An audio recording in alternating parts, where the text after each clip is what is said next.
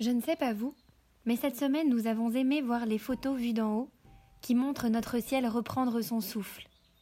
Nous avons aimé regarder le printemps faire son nid, les bourgeons éclore et les canards flâner gare de l'Est. Les liens se réinventer alors que nous sommes tenus à distance des uns des autres. Nous avons aimé la créativité folle de celles et ceux qui rident la situation, l'humour au rendez-vous de nos réseaux sociaux. Nous avons aimé les applaudissements généreux en trait d'union, symbole d'unité. Oui, nous avons aimé voir l'humanité solidaire. Et parfois aussi, nous avons eu le souffle coupé d'écouter la croissance des chiffres de l'épidémie et de ne pas toujours saisir leur définition. Nous avons eu le cœur pincé d'entendre les témoignages bouleversants et les drames personnels que génère ce temps suspendu. Et nous avons ressenti un vertige presque schizophrénique entre cette vie interactive accélérée, ininterrompue d'informations, de conseils, de sollicitations, de conversations, et celle ralentie de notre quotidien confiné. Et il faut bien l'admettre, nous nous sommes sentis tiraillés entre écouter les bruits du monde et entendre ceux plus discrets de notre musique intime. Ne pas en avoir peur, ne pas chercher à tout prix à nous divertir.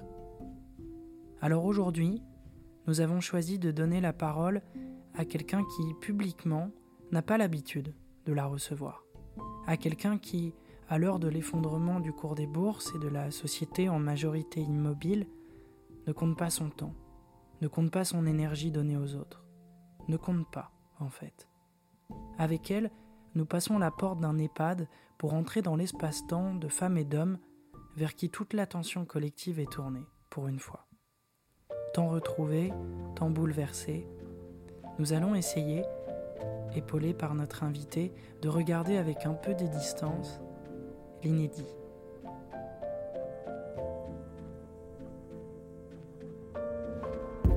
Permets-moi de te présenter à celles et ceux qui nous écoutent. Les personnes avec qui tu es au quotidien sur ton lieu de travail te connaissent par ton prénom. Tu es à leurs yeux unanime, Émilie, la psychologue de leur EHPAD. Si l'on te demande ce que tu fais, tu diras spontanément que tu accompagnes des femmes et des hommes jusqu'au bout de leur vie. Tu les accompagnes main dans la main, yeux dans les yeux, car la communication non verbale fonde souvent le cœur de vos relations. Tu es présente pour les résidents, leurs familles et l'ensemble des soignants de la maison. Ensemble, vous prenez le recul nécessaire pour donner du sens au ronron quotidien et à vos faits et gestes redondants, essentiels à l'équilibre de chacun. Tu aimes manger, alors dès que tu le peux, tu convertis la nourriture en thérapie. Ta Madeleine de Proust est d'emmener les nouveaux arrivés déjeuner en ville, au restaurant. L'EHPAD est déjà bien avant l'actualité du moment, un lieu parfois confiné dont il est bon de s'échapper. Tu rêverais d'avoir un temps plein, ton souhait le plus cher depuis 12 ans. Un temps plein qui éviterait de se confronter à la priorisation impossible. Aujourd'hui, tu racontes le temps suspendu, dans l'espoir de ne pas voir le virus se propager chez vos protégés. Le temps plus que jamais essentiel d'être pris pour accompagner celles et ceux dont la longue vie pourrait d'un instant à l'autre s'interrompre sans bruit. Je suis heureuse que tu sois, Émilie, psychologue attentive pour des personnes qui ont tout à nous apprendre de la vie.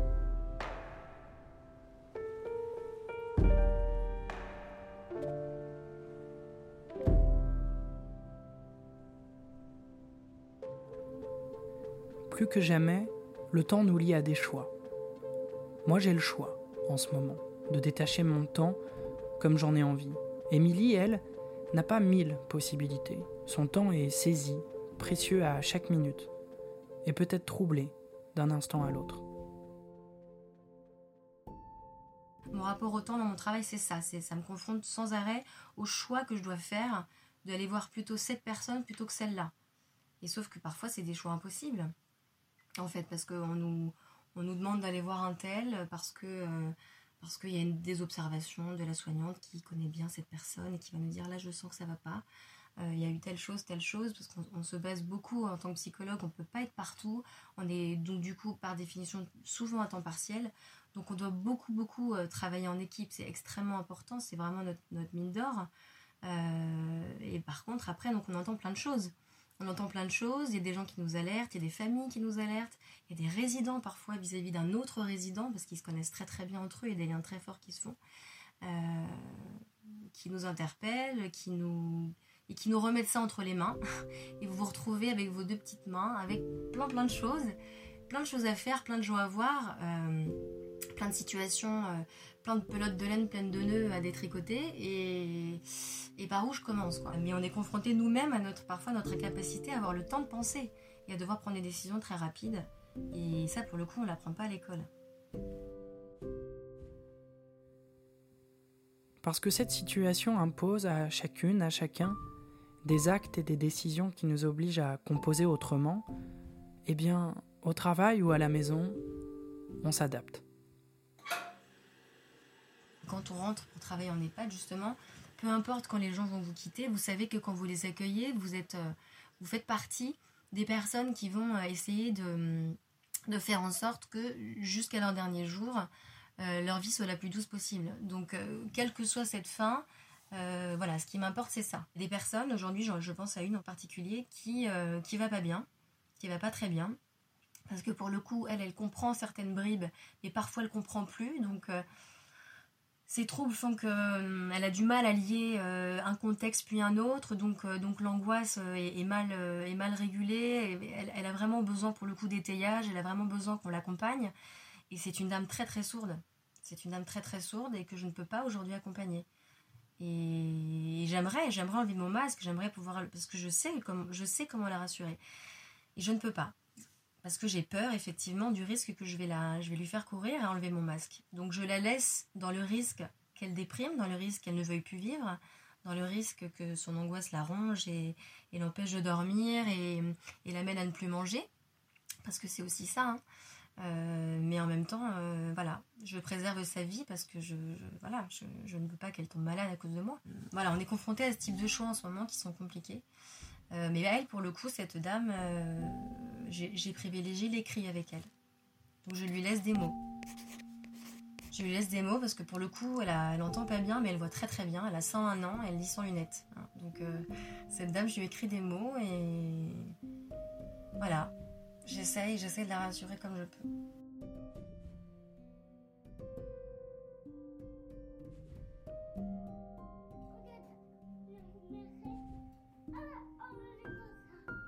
Enfants, des jeunes enfants, euh, finalement, c'est ça aussi qui est bien, c'est que ça vous laisse pas trop le temps de réfléchir et de, savoir comment vous gérez quoi. C'est qu'on voilà, on passe de l'un à l'autre. Euh, assez rapidement. Ça, c'est assez dur par contre, hein, euh, ne pas pouvoir euh, se faire sauter dessus par ses enfants euh, et avoir un moment câlin, c'est assez dur. Ça, vient contrarier ce, ce, mouvement d'amour instinctif et voilà, c'est voilà, désagréable. Je les vois une heure et demie le soir et, et on enchaîne les classiques, douche, repas, coucher. J'ai l'impression de ne pas vraiment les voir. Hein. Voilà. Donc le week-end, je suis hyper contente euh, de les retrouver. Et dimanche, j'avais même pas, pour le coup, euh, j'avais même pas envie de sortir. Enfin, j'avais envie d'être avec eux et de, voilà, vraiment de les retrouver. Et, euh, je les regarde autrement. J'ai l'impression que ce confinement, en fait, me les fait voir autrement. Enfin, en tout cas, j'ai personnellement un peu plus de, de recul même sur moi-même, sur ma position de maman.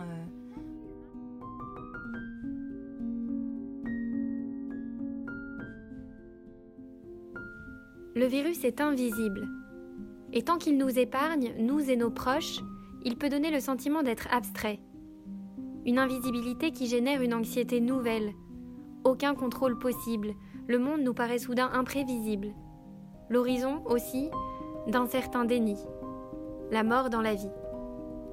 Les anciens, forts sans doute des épreuves traversées et d'un sentiment de vie accompli, semblent moins craindre cette invisibilité mais au contraire vont davantage redouter ce qui se voit, ce qui se sent, ce qui change, le quotidien, les habitudes, les repères bouleversés, les proches à distance et la solitude des chambres isolées. Alors comment continuer à considérer chacun dans sa singularité? Non seulement le virus est invisible, mais en plus là leurs proches sont invisibles quoi. Donc ils ont voilà tout dépend du lien de confiance qu'ils ont développé avec nous. Euh, s'il est solide, ça va. S'il n'est pas tellement, qu'il n'a pas eu le temps de se construire, c'est compliqué. C'est compliqué. C'est pour ça que Skype, voilà, Skype, toutes ces, enfin pour dire autre chose, WhatsApp, euh, voilà, mais euh, c'est finalement c'est rendre à nouveau visible leurs parents. Donc c'est reprendre aussi le contrôle un tout petit peu, se donner l'illusion d'un petit contrôle sur la situation, de voir, de vérifier par soi-même aussi. Donc c'est rassurant. Aujourd'hui, j'ai un, monsieur qui m'a dit, euh, quand je, m'étonnais effectivement encore une fois de, l'entendre euh, avoir euh, être inquiet pour ses proches, mais absolument pas pour lui. Il disait que voilà, il se sentait tellement déjà privé de liberté dans la chambre que pour lui, la mort ou ce virus, c'était c'était pas pire quoi. C'était presque la mort comme une délivrance finalement. Justement, ce, cette caractéristique euh, invisible, cette caractéristique qui, j'ai l'impression, chez beaucoup, beaucoup d'entre nous, euh, effectivement, est, est générateur d'angoisse. Euh, ils n'en parlent pas du tout. C'est pas quelque chose qui est évocateur d'angoisse chez eux. L'invisible pour eux, c'est leur proche, quoi. L'invisible, c'est l'autre. Ils sont vraiment sur, le, sur du concret, vraiment. Ou ma place à table, ma place à table au restaurant. Ça, c'est ce qui est le plus difficile pour eux. C'est de ne plus descendre manger. L'aspect invisible du virus, c'est quelque chose qui n'évoque pas du tout. Mais voir masqué, charloté, euh, euh, surchaussuré, euh, c'est quelque chose qui les intrigue un petit peu, mais qui les amuse parfois. Et encore une fois, l'inquiétude est, est sur ce qui va arriver à leurs proches. Ça, par contre, oui. L'inquiétude pour eux-mêmes, pas tellement. Mais pour eux, ce qui est très très important, c'est les repas. C'est fondamental, c'est fondamental. Et aujourd'hui, euh, euh, j'allais dire, euh, ce qui revient assez souvent chez les personnes qui, bon, qui certes ont des oublis, mais c'est le fait de ne pas descendre. Ils ont l'impression de ne pas avoir mangé. Ils n'ont plus leur repère. C'est je n'ai pas mangé à ma place habituelle, donc c'est comme si je n'avais pas mangé. Et je m'interrogeais encore une fois sur sur cette absence d'inquiétude finalement cette, euh, pour eux-mêmes. Et, en fait, ils, me renvoient souvent sur leurs préoccupations concrètes. Euh, c'est-à-dire, euh, regardez, ils m'ont servi un café, ils m'ont servi un café dans un grand gobelet. Moi, je veux ma tasse. Moi, ce qui est important, c'est ma tasse. Ma petite tasse en porcelaine, parce que mon café, il est meilleur dedans. Donc, pour répondre à ta question, c'est un petit peu ça que j'ai envie de dire. C'est que hum, ce qui est rassurant, c'est ces petites choses, c'est ces petites sources de plaisir. C'est mon petit café, il m'a mis qu'un sucre alors que moi c'est trois. Et c'est beaucoup pour moi, c'est beaucoup pour moi de passer de 3 à un sucre. Ça change tout. Ça change tout et je vais y penser pendant 3 heures.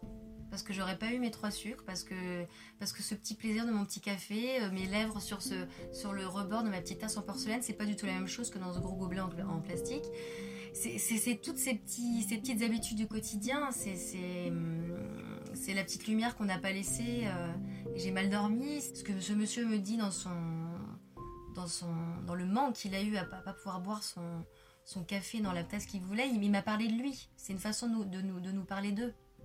Je te dis ce que j'aime, je, te dis qui je suis. Au-delà du, du, contexte spatio-temporel, c'est vraiment euh, voilà, respecter qui ils sont en fait, jusqu'au bout. Allez, à bientôt. Au revoir mon Timothée.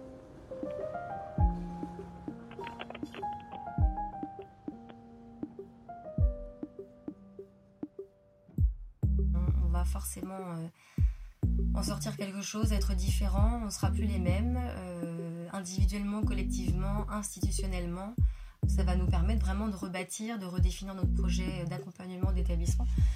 Ça, c'est sûr. Je pense que c'est même. Euh, voilà, j'en suis absolument persuadée, mais on n'y est pas du tout.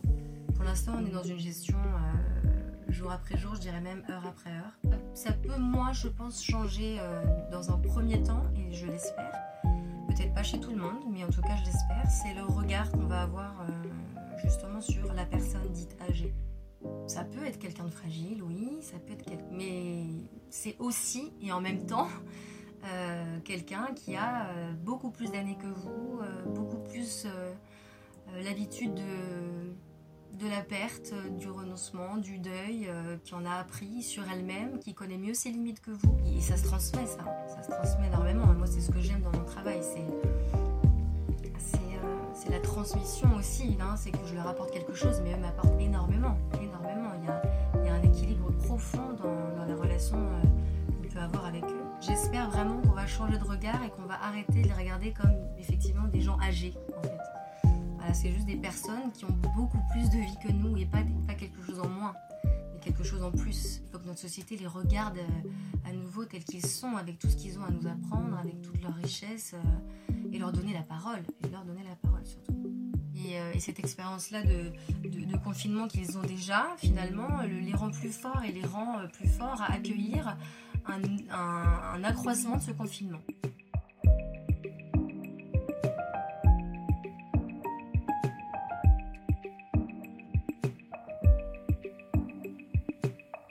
Avant de nous quitter, Émilie nous a laissé en marque-page les mots d'Anne Dufourmentel, philosophe, romancière, psychanalyste, et son livre, Éloge du risque.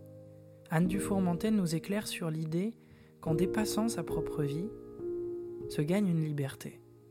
C'est la vie qui nous a risqués, et pas le contraire. Il faut peut-être travailler à nous désapproprier notre propre vie. Nous sommes des passeurs. La vie nous donne la vie, mais surtout, elle nous traverse, simplement. Elle est avant, elle est après, mais dans ce présent, on la détient un peu. Et ces femmes, ces hommes dans les pattes d'Émilie ne font que ça, vivre au présent. Nous ne possédons pas la vie, c'est elle qui nous possède. Elle nous prend puis nous laisse. Accepter cela, c'est être immensément libre.